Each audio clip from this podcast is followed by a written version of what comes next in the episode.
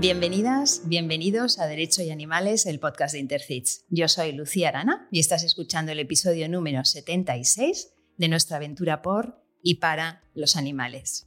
Hoy tenemos un episodio muy especial, tanto por la complejidad del caso como por las personas que nos acompañan para hablar del mismo.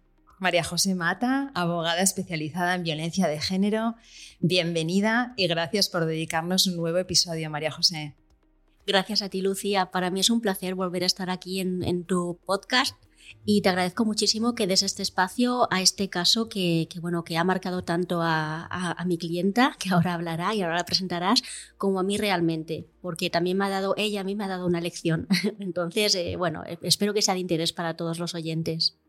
Pues sí, tenemos también con nosotras a Nuria, compañera humana de la perrita Gordi, denunciante y también víctima.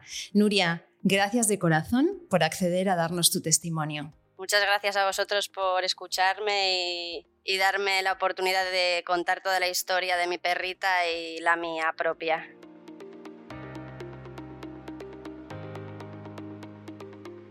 María José Mata ya nos acompañó en el episodio 14 del podcast para hablar del caso Cooper. Os recomiendo escucharla. En esta ocasión está con nosotras como asesora jurídica de la Coordinadora de Profesionales por la Prevención de Abusos, COPA, entidad que ha cubierto la asistencia letrada del caso de Gordi. María José es además secretaria de Intercits y, como decíamos al inicio, penalista especializada en temas de violencia de género. Nuria, María José, vamos a explicar el caso de forma cronológica para que nuestra audiencia pueda comprender todo lo que ha ido pasando en estos últimos años. En primer lugar, si te parece, Nuria, cuéntanos quién era Gordi. Pues para empezar, Gordita era mi perra, mi perrita, mi cachorra, era, era un todo para mí me la regaló una vieja amiga, una muy buena vieja amiga, porque de aquella yo vivía sola en el piso y creía que, que podíamos crear un vínculo muy especial entre Gordita y yo. Eras pomposa, con mucho pelo, marrón oscuro, canela, muy tierna, adorable, cariñosa y tengo mm, recuerdos inolvidables con ella y no los olvidaré nunca.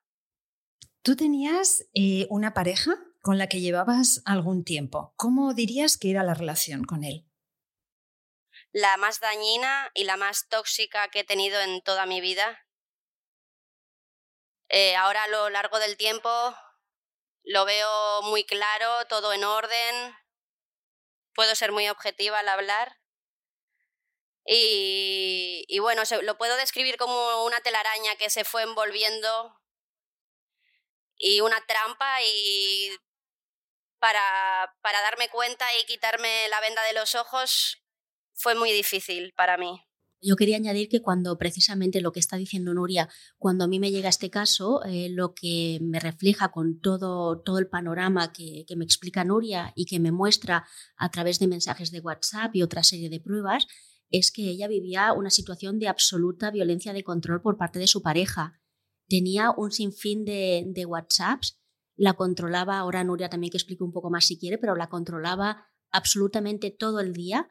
Si Nuria estaba trabajando, los momentos que no estuviese con él, estaba controlada por él al minuto. Mensajes seguidos, eh, cientos de mensajes seguidos, ¿Qué haces? ¿Qué haces? No me dices nada, no me coges el teléfono y ella estaba trabajando, la invadía absolutamente en su espacio. Ella estaba trabajando, tenía incluso que hacerse fotos para demostrarle que estaba trabajando y que no le había podido coger el teléfono porque estaba trabajando. Porque es que él, cuando ella no respondía a los WhatsApps, empezaba a llamarla insistentemente. Era una situación absolutamente, em, absolutamente obsesiva eh, de él hacia ella y ella estaba absolutamente sometida porque yo vi que ella había entrado a ese rol, porque ella se justificaba, ella eh, daba respuesta a estos requerimientos de él tan insistentes y tan tóxicos y ella estaba absolutamente anulada, absolutamente insegura, había perdido eh, todo su empoderamiento porque estaba totalmente sometida a esta situación de violencia de control eh, por parte de su pareja. Sí, me controlaba todo, absolutamente todo, de la ropa, con quién quedaba, con quién no, con quién podía hablar, con quién no, se hacía pasar por mí a la hora de escribir o contestar mensajes y todo, todo lo envolvía en frases bonitas, romanticismo falso y promesas totalmente estúpidas. Llega entonces un día de marzo de 2018. Cuéntanos qué ocurrió exactamente aquel día, Nuria. Bueno, pues aquel día me recogió en el trabajo con el coche. Eh, al montar en el coche le noté muy, muy diferente, muy raro, riéndose a carcajadas, sin decir absolutamente nada. Le pregunté qué había ocurrido o qué, pasaba y me contestó que, que, había, que la perrita se había, se había cagado, que la tuvo que pegar y luego bañar. Me pareció súper extraño porque ni, se, ni me ayudaba con el aseo de la, de la perrita, ni con su alimentación, ni con nada. Em, ya me asusté muchísimo porque en otra ocasión mmm, había sucedido otro acontecimiento similar, pero no tan grave. Pero la dejó bizca, la dejó sin, sin visión y con problemas neurológicos. Me mintió sobre ese, ese hecho, que se había caído por las escaleras, pero sospechaba que era él. En ese momento llegamos a mi casa, salí del coche y le, le, aseguré que como había pasado algo malo a la perrita, habíamos acabado la relación. Yo llegué a mi casa, eh, me acerqué a donde estaba la perrita y, y la vi hecha polvo. Eh, a ver, la vi desangrentada, sin pelo y el cuerpo totalmente flácido, como si le hubieran dado una paliza de muerte y la hubieran bañado en agua hirviendo. Eh, yo me quedé en shock, paralizada, no sabía qué hacer, a dónde acudir, no sabía absolutamente nada. Y, y en ese momento solo escucha, le escuchaba a él insistir en que solo era un perro, que no pasaba nada, que podíamos seguir la relación. Eh, muy, muy, muy, muy, no se lo deseo a nadie. Hasta que cogí fuerzas y le eché de mi casa porque no se quería ir. Eso fue lo que pasó. ¿Y llamaste a tu amiga Nuria? Hmm, llamé a mi amiga Raquel, que estaba muy familiarizada con el tema de animales, tenía mascotas y llegó a mi casa, era, era tarde, serían la una de la mañana, de la madrugada. Cogí la cesta de, mi perrita, con la perrita dentro, y entramos, entré en el coche y, y nos fuimos a un veterinario de urgencias, de nocturno, Allí la vio el veterinario y me aseguró que no había solución, que lo mejor era la eutanasia. Yo quería que sobreviviera. Y, pagué el tratamiento correspondiente, que era mantener las constantes vitales estables, una buena, una constante respiración y un ritmo cardíaco, pues, normal y parece que respondía al, tratamiento, pero bueno, el veterinario mm, nos dijo que nos despidiéramos de ella y que si sobrevivía la noche, pues pues viviría, pero si no, pues fin. Y no sobrevivió. A las 7 de la mañana me llamaron al día siguiente que no sobrevivió.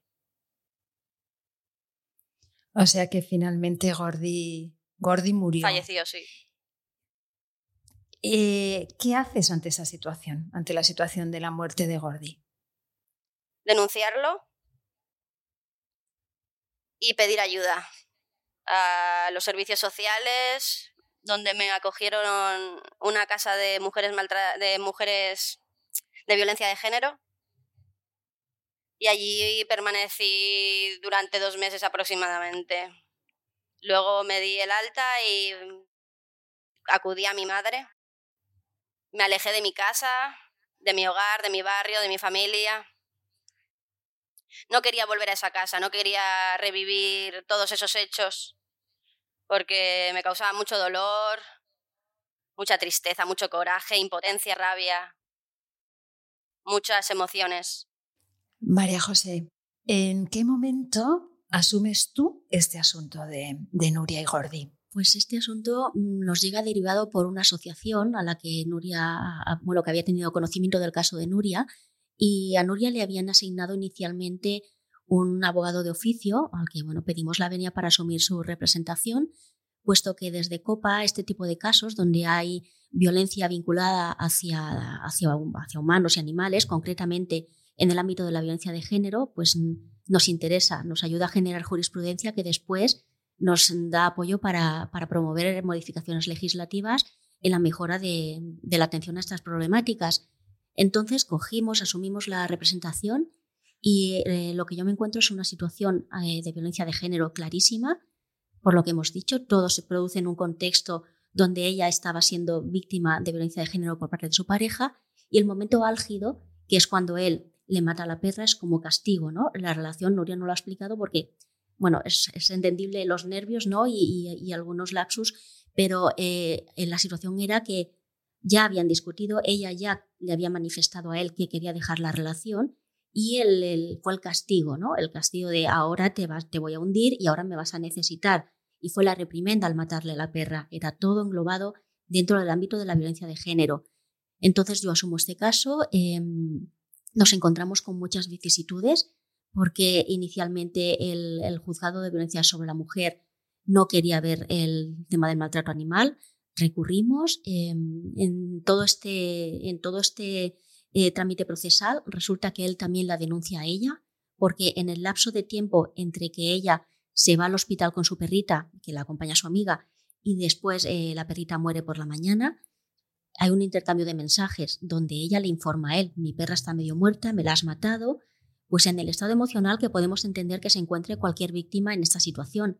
Si tu pareja le, ha dado una paliza de muerte a la perra y el veterinario te acaba de decir que lo más seguro es que fallezca, pues lo normal es que tu vida se rompa en ese momento, ¿no? Y es lo que le pasó a Nuria. Y Nuria pues le manda a él una serie de mensajes, bueno, que, son mensajes feos, pero que podemos entender, ¿no? Pues mensajes del tipo, eh, ojalá te mueras tú, eh, cosas así, ¿no? Eh, quiero dejar claro que en ningún momento lo amenaza en ningún momento lo amenaza ni, ni, ni, envía a otras personas a por él, como él sí que dice cuando la denuncia, es que cuando él la denuncia incluso le da la vuelta a la situación diciendo que es ella quien ha matado a su propia perra para incriminarlo a él. Imaginaros lo rebuscado del caso. Imaginaros Nuria en esa situación teniendo que, teniendo que verse como, como acusada también Rápidamente se archivó lo que fue la, denuncia de él a ella por haber matado ella a su propia perrita. Se archivó. Obviamente esto no tenía ningún fundamento y no, no, ya de entrada no lo consideró el tribunal. Sí que siguió adelante el tema de las amenazas. Entonces, eh, bueno, en este momento, en el momento inicial, lo cojo todo en un momento muy inicial y pudimos ir canalizándolo todo pues de la mejor manera posible. Qué duro, es inimaginable estar pasando un duelo y tener que estar pasando por esa, por esa situación. Entonces, como estás comentando, María José, nos encontramos ante un caso muy complejo, realmente, porque estamos ante varios delitos.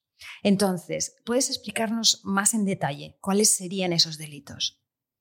Bueno, pues eh, denunciamos un delito de maltrato en el ámbito de la violencia de género, porque Nuria estaba siendo víctima de una violencia de control, de continuas amenazas y coacciones por parte de su pareja.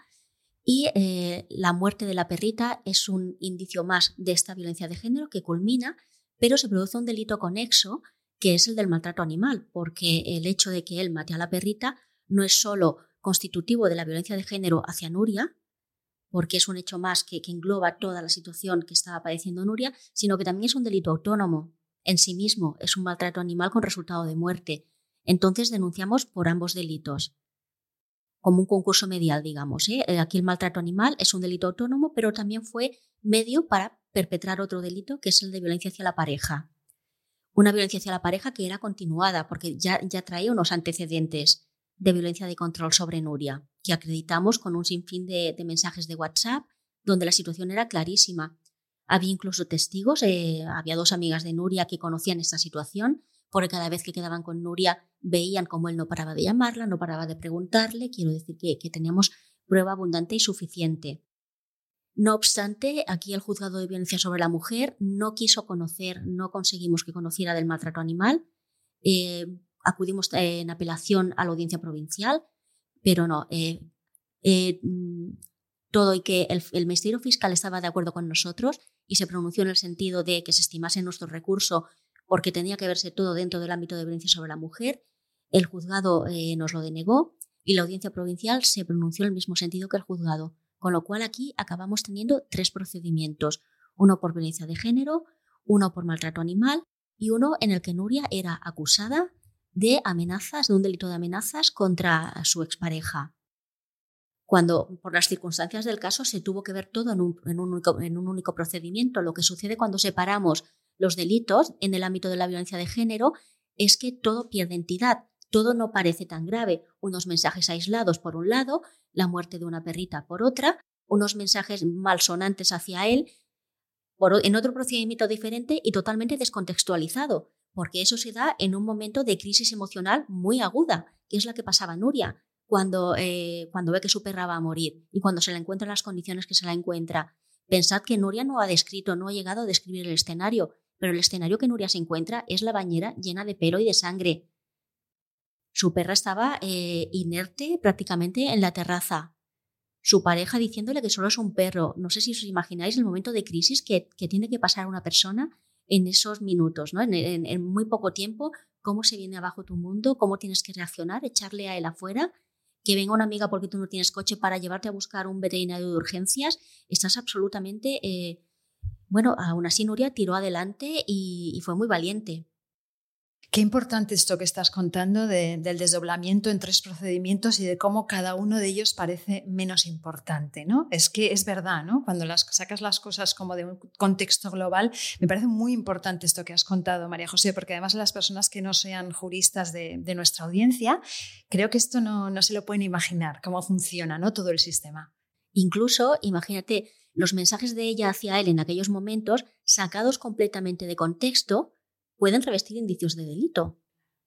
Y no era así, pues lo que hicieron fue descontextualizarlo todo. Nuria, ¿cómo estabas viviendo tú todo este proceso que desde luego escuchándolo es una, es una pesadilla? Viví el proceso... la... Con mucha angustia, ¿no, Nuria? Sí. Me encontraba muerta en vida respiraba porque tenía que respirar, comía porque tenía que comer y dormía porque tenía que comer, pero no estaba viviendo. Constantemente pensar, me venían imágenes muy, muy reales, ¿no? De cómo me encontré a la perrita, sobre todo el dolor y el sufrimiento que tuvo que pasar para llegar a ese punto, como si lo sintiera yo misma. Qué duelo, qué duelo tan duro. Es que realmente es inimaginable. A ello, si me permites, Nuria, quiero añadir eh, que es que él siguió mandándote mensajes. Aún así, después de haberte hecho eso, él no te dejaba en paz y aún habiéndote denunciado porque decía que lo amenazabas, no te dejó en paz y te pedía más oportunidades. Más oportunidades, sí. Y quiero destacar que Nuria no cedió. Muchas mujeres en estos casos ceden y acaban retirando la denuncia. Bueno, pues porque se hace muy difícil, también es comprensible, ¿eh? que no es una situación emocionalmente fácil, pero Nuria tiró adelante, no cedió, no volvió con él y continuó con todos los procedimientos, aunque se han demorado tantos años en el tiempo, porque acabamos de tener resoluciones. Pero Nuria aguantó estoicamente y recuperó su vida. María José, cuéntanos cuál es el desenlace de los procedimientos y cuéntanos si ¿Sentís que ha habido una respuesta judicial adecuada a esta situación tan, situaciones tan durísimas que se produjeron? Bueno, yo en resumen, ahora viéndolo en perspectiva, no sé, Nuria explicará, creo que eh, Nuria ha conseguido parte de la respuesta que, se merecía judicialmente, no toda ella y no en toda su magnitud, porque el procedimiento de violencia sobre la mujer eh, se acabó archivando, porque estos mensajes eh, la juez los vio como descontextualizados también, desvirtuó absolutamente eh, su valor, eh, su carga emocional y como bueno, consideró que Nuria había consentido parte de la situación sin tener en cuenta que una víctima muchas veces le cuesta dar el paso Ahora sí que hay más jurisprudencia y creo que habríamos conseguido otro resultado, pero desgraciadamente este procedimiento se archivó muy rápido. Sí que continuó el procedimiento por maltrato animal y sí que continuó el procedimiento en el que ella era acusada por las amenazas contra él. Entonces, eh, llegado el juicio que hace muy poquito, hace un par de meses, eh, de maltrato animal, pensad que hablamos del año 2018. Aquí eh, quiero volver a destacar la fuerza de Nuria, porque Nuria ha aguantado que este procedimiento haya durado muchos años. No ha sido fácil para ella, para mí tampoco lo era cada vez que le tenía que dar una mala noticia o cada vez que le tenía que decir seguimos sin fecha para juicio. Ha sido complicado. Pero, pero bueno, ella ha aguantado, hemos tenido una pandemia por en medio con todos los retrasos judiciales, pero ella llegó al día del juicio eh, fuerte y entera. Entonces, eh, el juicio por maltrato animal em, se planteaba complicado en el sentido de que para Nuria, igual que le está pasando en esta entrevista, suponía revivirlo todo. Revivirlo todo es una victimización secundaria que se le provoca a la víctima cuando la obligas pues a esto precisamente, a volver a tener que situarse en aquel contexto, porque es que vuelve a situarse realmente, su cabeza retrocede como si esto le acabara de pasar y, es muy duro. Entonces, bueno, pues Nuria iba con los nervios eh, normales y, perfectamente entendibles y el abogado contrario nos, nos propuso una conformidad, evitar entrar a juicio, que iba a ser muy duro para Nuria, aunque íbamos preparadas y íbamos aportadas, y, bueno, nos propuso una conformidad y él reconocía los hechos. Yo recuerdo, eh, esta es la parte emocional de nuestra profesión, yo recuerdo cuando yo le traslado, a, estábamos sentadas en la sala de espera, yo le traslado a Nuria eh, la propuesta del abogado contrario y que él estaba, su ex, estaba dispuesto a, reconocer los hechos. Los ojos de Nuria se encendieron, eh, se puso a temblar, yo la noté que, que algo le recorrió su cuerpo porque me lo estaba transmitiendo absolutamente y así como yo no soy partidaria de las conformidades, sobre todo en casos tan claros, si yo llego a llevar una acusación popular, lo tiro adelante, tiro adelante el juicio sin dudas, pero cuando llevas eh, una situación tan delicada con las víctimas de violencia de género, tenemos que, tener un plus de sensibilidad y no solo es la ambición profesional de quiero entrar a juicio para que le caiga la máxima, sino tener en cuenta también las circunstancias de la víctima, que lo está reviviendo y que está temblando porque tiene que entrar allí dentro a contarlo todo a personas que le van a, interrogar de una manera muy fría ¿no? y muy neutral. Entonces, eh, bueno, pues valorando la situación con Nuria, eh, se decidió aceptar esta conformidad. Y Nuria, Nuria, no sé si tú lo recuerdas, no parabas de repetirme, y ahora lo reconoce, y ahora lo reconoce.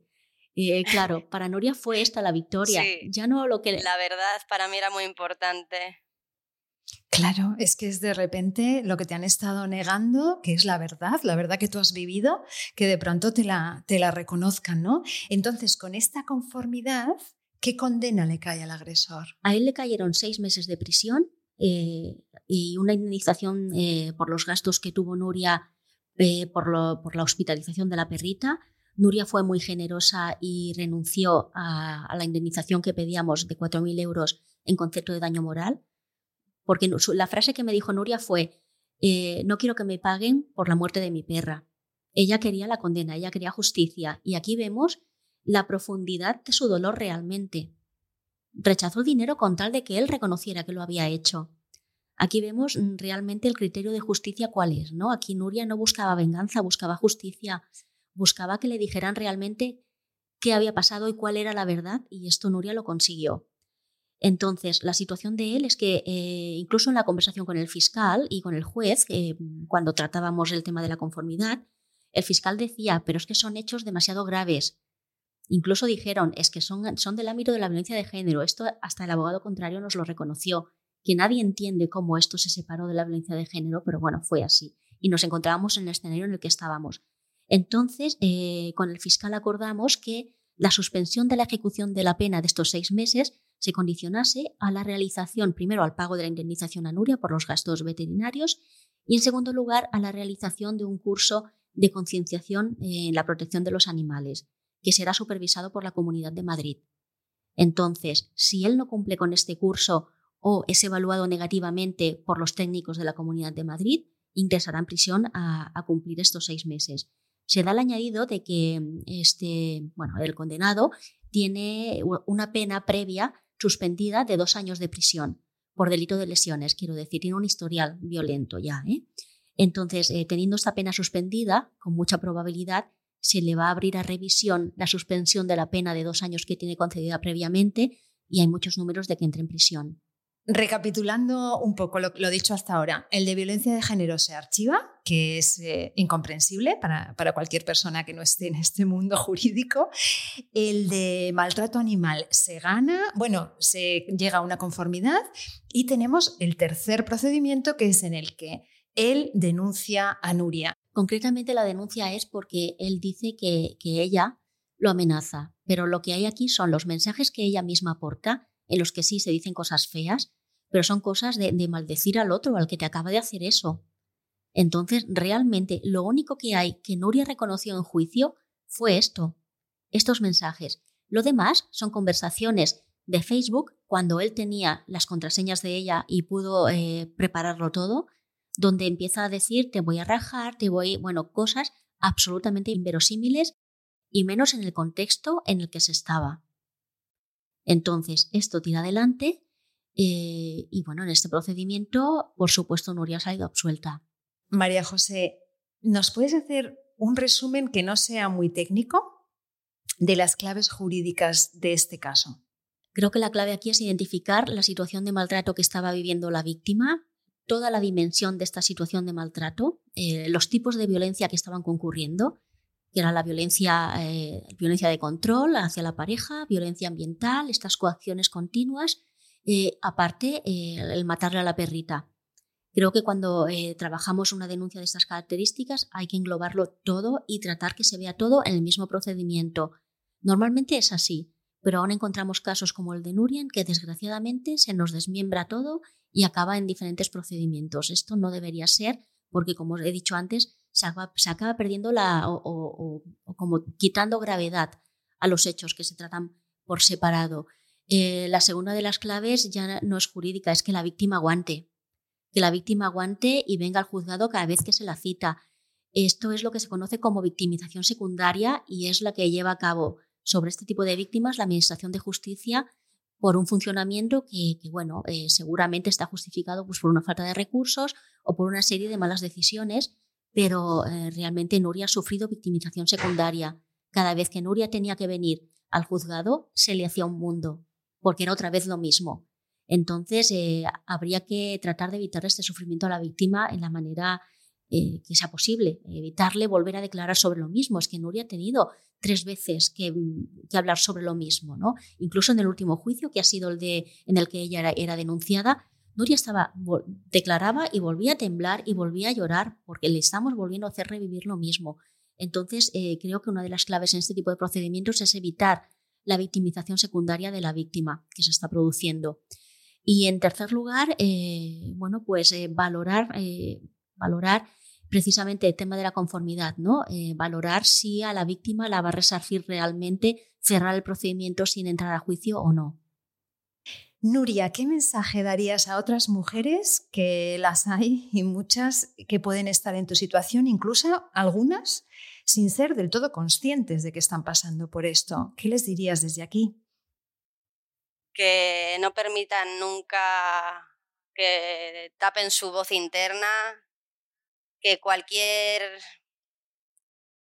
síntoma o reacción de la otra persona que, le, que se hagan sentir incómodas o le bajen la autoestima, cualquier sensación tóxica que tiren para adelante, que se mantengan fuertes, valientes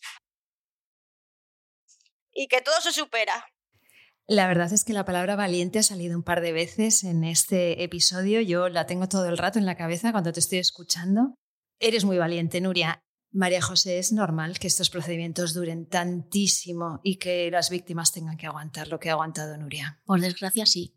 Sí, el sistema judicial pues tiene estas carencias. Eh, bueno, está también sobre, sobresaturado. ¿eh? Quiero decir que también hay un problema de falta de medios, de falta de recursos Hacen falta más juzgados, obviamente, y, nos encontramos con esto, que en ocasiones se alarga mucho. Debo decir que en el caso de Nuria se ha alargado extraordinariamente.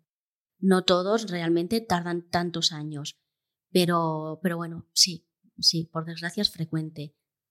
tengo que decir que tuve miedo en, varios, en varias ocasiones que Nuria no aguantase, porque ella, claro, durante todos estos años tiene sus altibajos, como es normal, y de ver que esto no sale. Y a veces me contactaba, pues, pero no tenemos fecha de juicio, pues normal, porque ella quieres una respuesta, sigues con esta, arrastrando este lastre, ¿no? Que no se acaba de resolver. Entonces, eh, bueno, pues por lo que estábamos hablando de, seguir eh, destacando la valentía que ha tenido de, aguantar porque es, frecuente también que las víctimas no aguanten y, a medio camino pues no sigan. Y te tengo que pedir a ti, María José, que des algunos consejos desde tu perspectiva como especialista en, violencia de género. Pues consejos eh, en, este ámbito de la violencia de género para los abogados eh, únicamente que cualquier profesional que ejerza en este, en este ámbito tan concreto tiene que, ser muy consciente de que es necesario tratar estos temas con perspectiva de género, que muchas veces no sabemos lo que es o no, o no lo identificamos o creemos o, lo tratamos. Eh, yo he visto compañeros y compañeras tratando esto igual que un robo con fuerza, y lo siento, pero no es un robo con fuerza, con la misma distancia, la misma frialdad, y no lo es. Cierto es que tampoco te puedes dejar invadir por las emociones cuando estás trabajando con una víctima, pero todo en su justa medida, ¿no? Hay que tratarlos con perspectiva de género. No se puede idiotizar, como veo que a veces se hace a la víctima.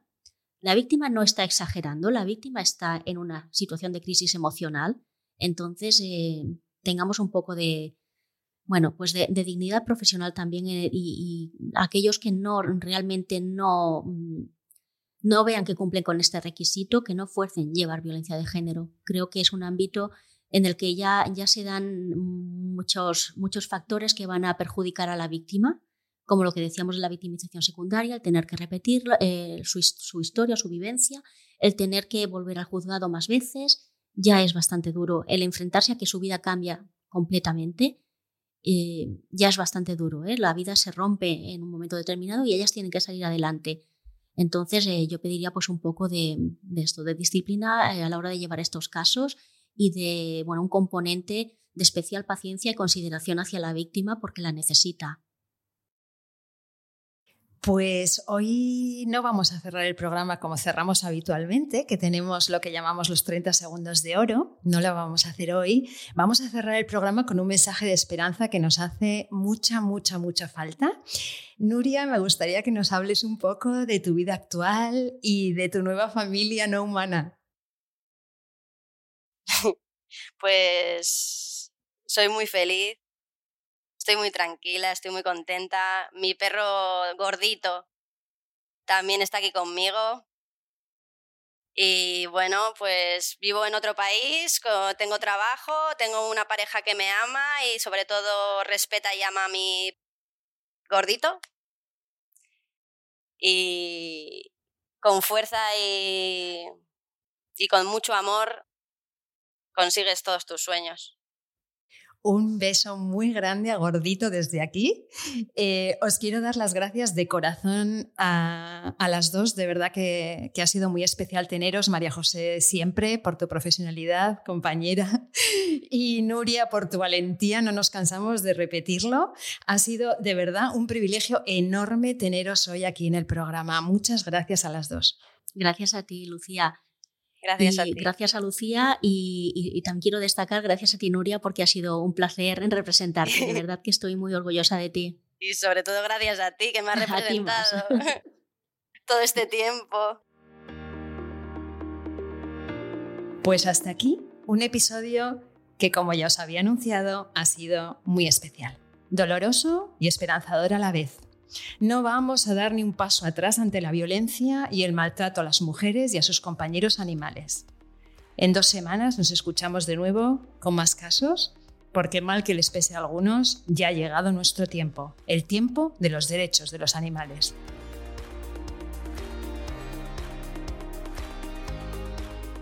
Nación Podcast te agradece haber elegido este podcast.